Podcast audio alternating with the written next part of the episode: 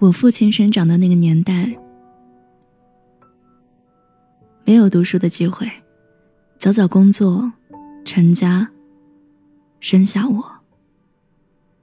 在工厂日复一日的工作，每天满身机油味，混着汗酸臭回来，脱去大头靴，疲惫的朝我笑笑，招手。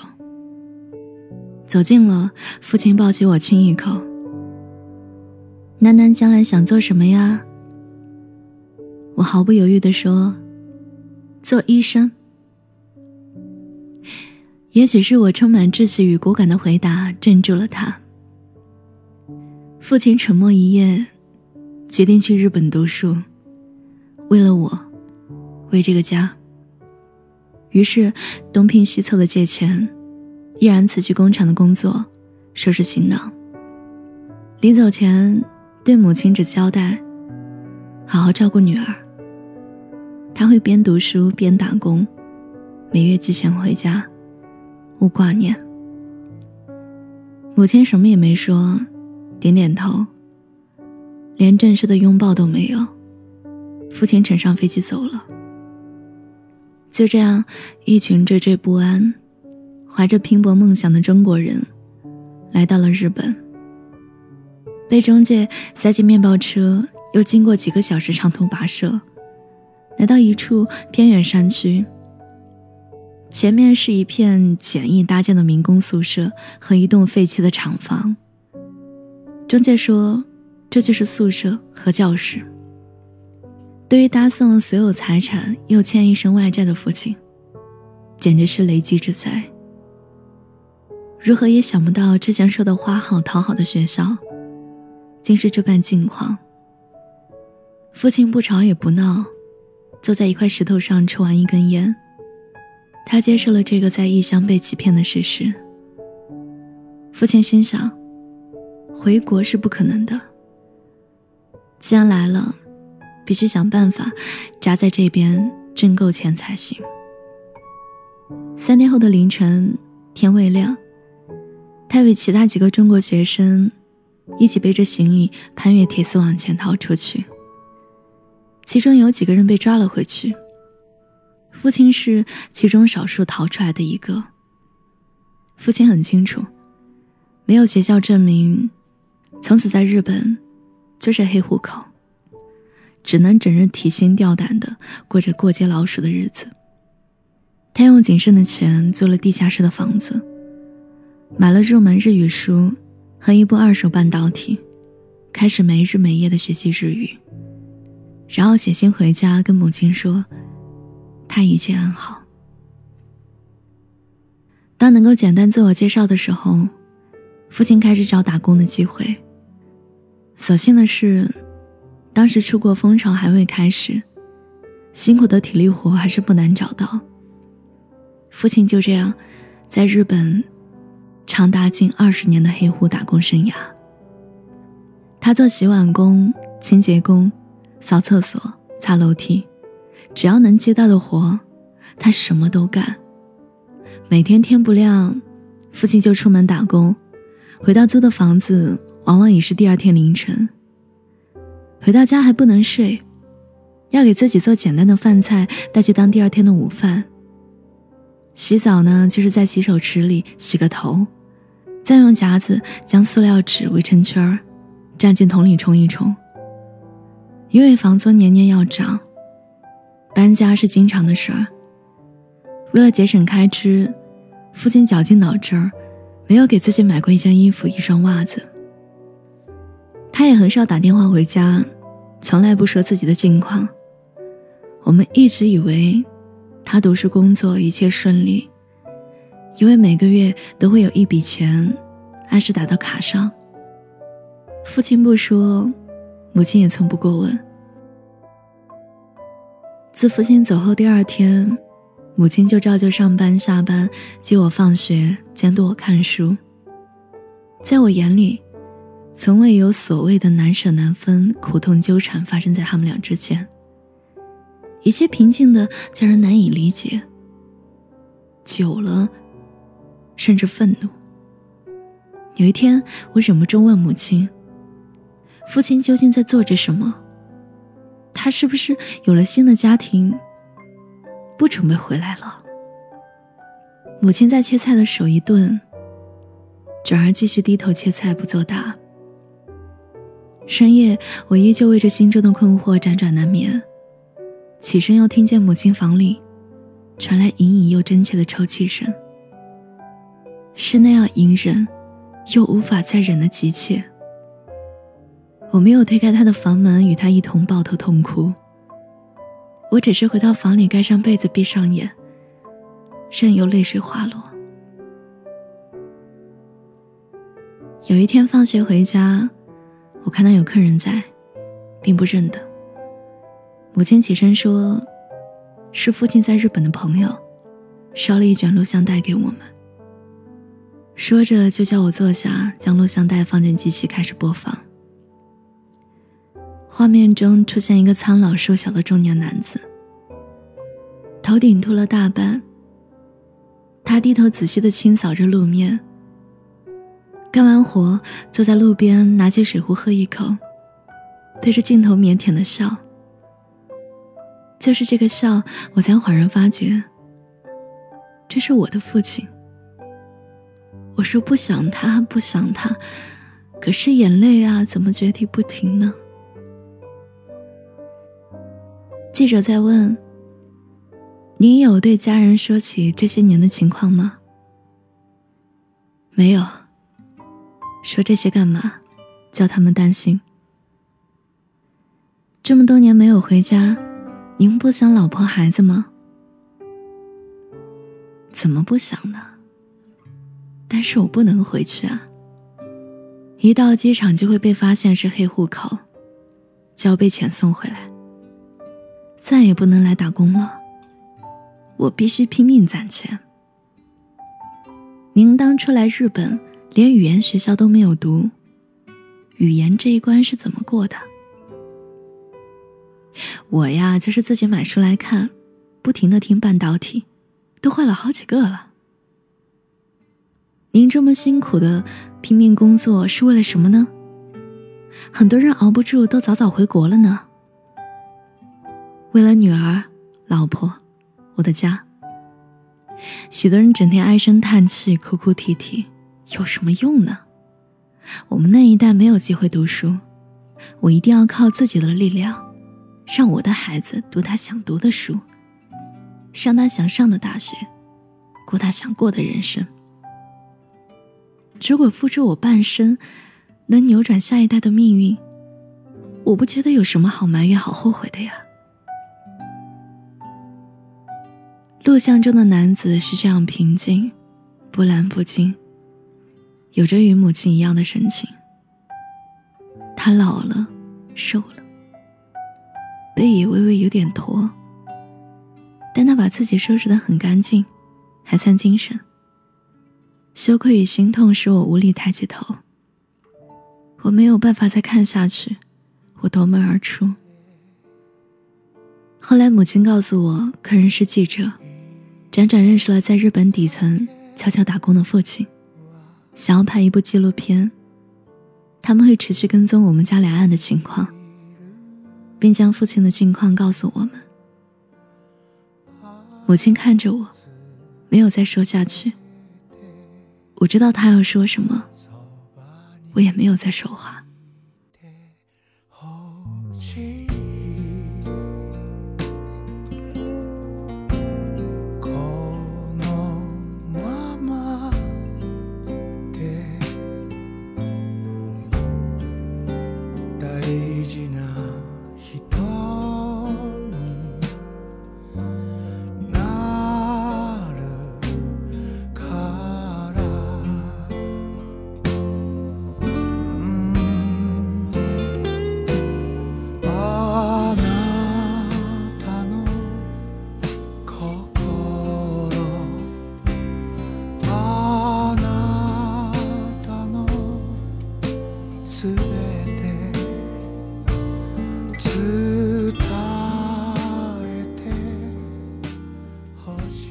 一个夏天的清晨，我得知已被美国著名医科大学录取。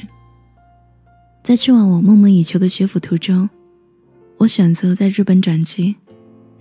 在那里，我最多可以停留二十四个小时，可以去见一见阔别十几年的父亲。在路上，我不停的想着，想着和父亲见面第一眼，我该说些什么呢？又回首这些年发生的事儿，尽可能挑一些有趣的留着告诉他。这份心情甚至有些忐忑，很难形容。提着行李箱站在东京的地铁站，身边被涌动的人群包围。我左顾右盼，就这么突然的穿越层层人流，一眼与他对上。他朝我挥挥手，我按捺着激烈的心跳，一步一步缓缓走向他。走近了，他不过说一句：“来啦。”他立刻伸手来拉我的行李，又看了看我说：“长高了吗？都快跟老爸差不多高了。”割双眼皮啦，又补了一句：“太胖了，到美国要减肥啊。”我忍不住低吼：“老爸！”直到跟着他穿过许多大街小巷，一路无话。爬上陡陡的阶梯，进入他住的狭小房间里。打开灯，叫我坐在地上。我摊开行李箱，拿出物品递给他，跟他讲这是母亲为他准备的常用药，还有些换洗的衣物。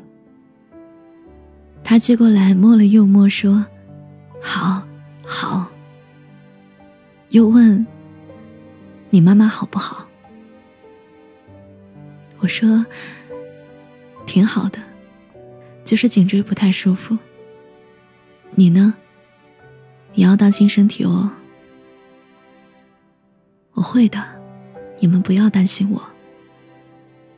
好好读书，有空给你妈打打电话，知道吧？第二天一早，父亲就送我回到地铁站。一路又是无话，我也不晓得再说什么好，只能轻轻地握住他的手。每到一站，地铁里就用日语报着我听不懂的站名。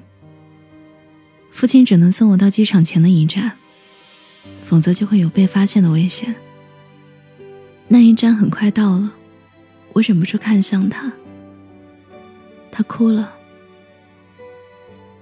他在哭，用另一只手一遍一遍的抹眼睛。我心酸痛楚，又无可奈何，只能流着泪说：“你别哭，爸爸，你别哭。”地铁门打开，父亲用力握了握我的手，不再迟疑的起身下车。我知道，他就站在我的后面看着我。但我无法回头看他，因为泪流不止。这个男人为了我的一句梦想，远在万水千山的异国他乡守护我与母亲十多年，过着煎熬的生活。即使我考上了很好的大学，却依旧无法带走他。车厢内响起倒数鸣笛声，我突然意识到。我们这一别，又不知何时能再见。我惶恐的回过身，父亲含着泪朝我挥手。我举起一半的手臂，在车身的发动中凝固。我们望着彼此的身影变得越来越小，越来越小。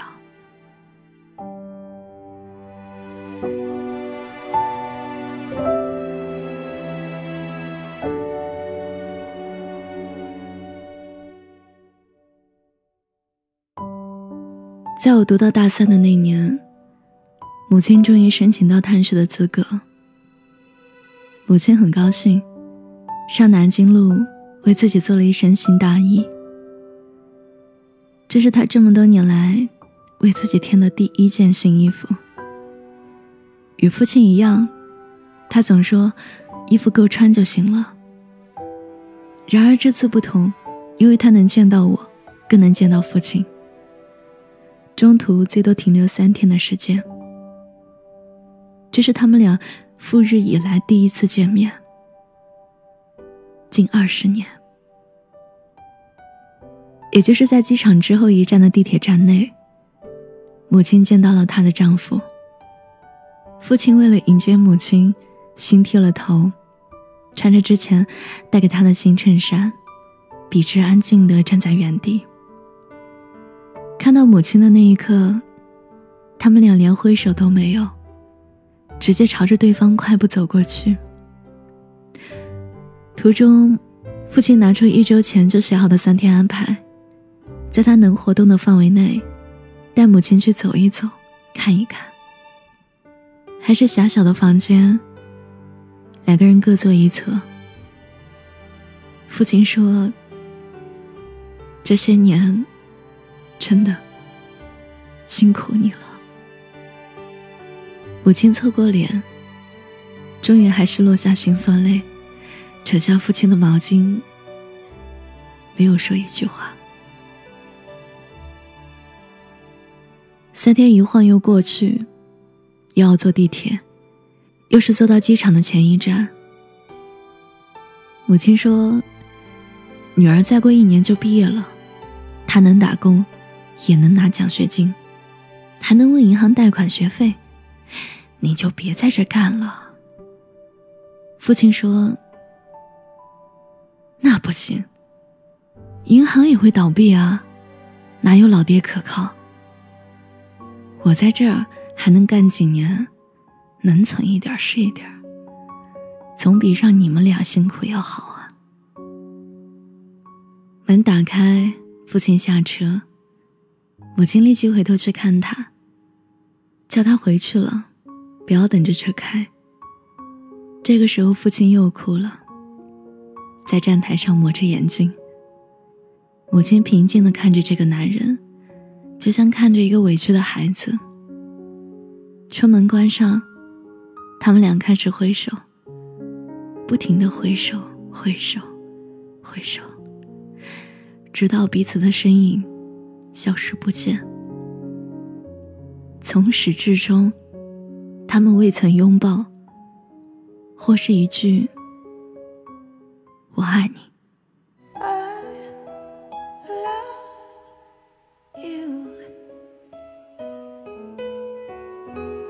忽然间发现自己已深深爱上你，真的很简单。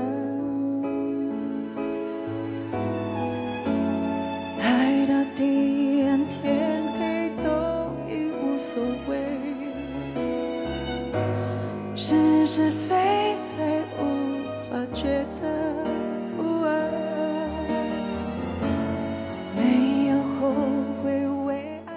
日本樱花开到荼蘼的一年，我终于毕业，被一所医院录取实习，并顺利进入硕士生的研读。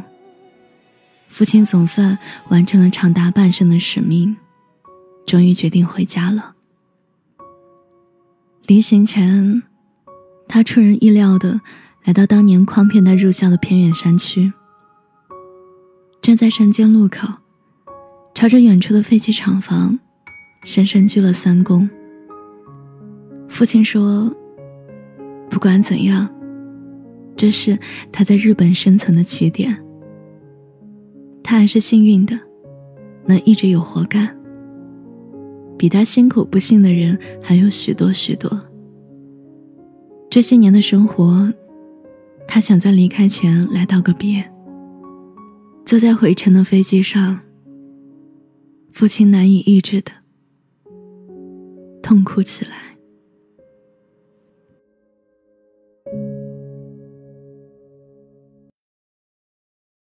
tonight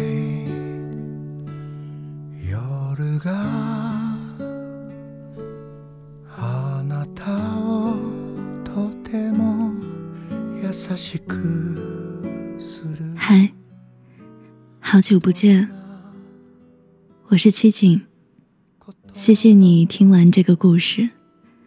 今天讲的故事作者是顾立国收听更多节目，你可以搜索微信公众号，七景就能找到我。我等你来。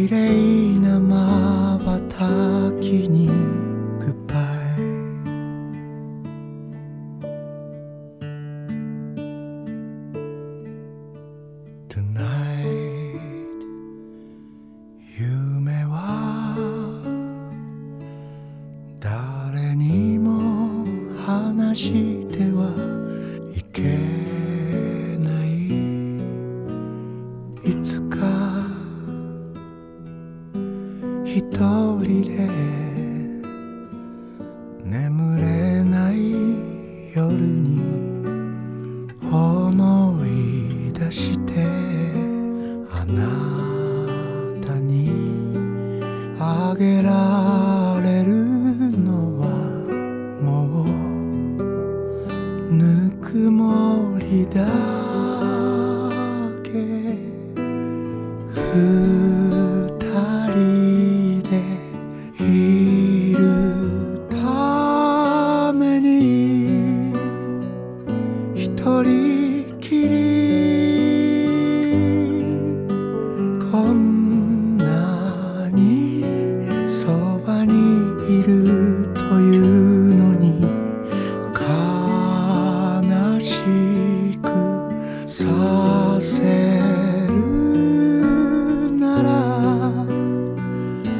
つめない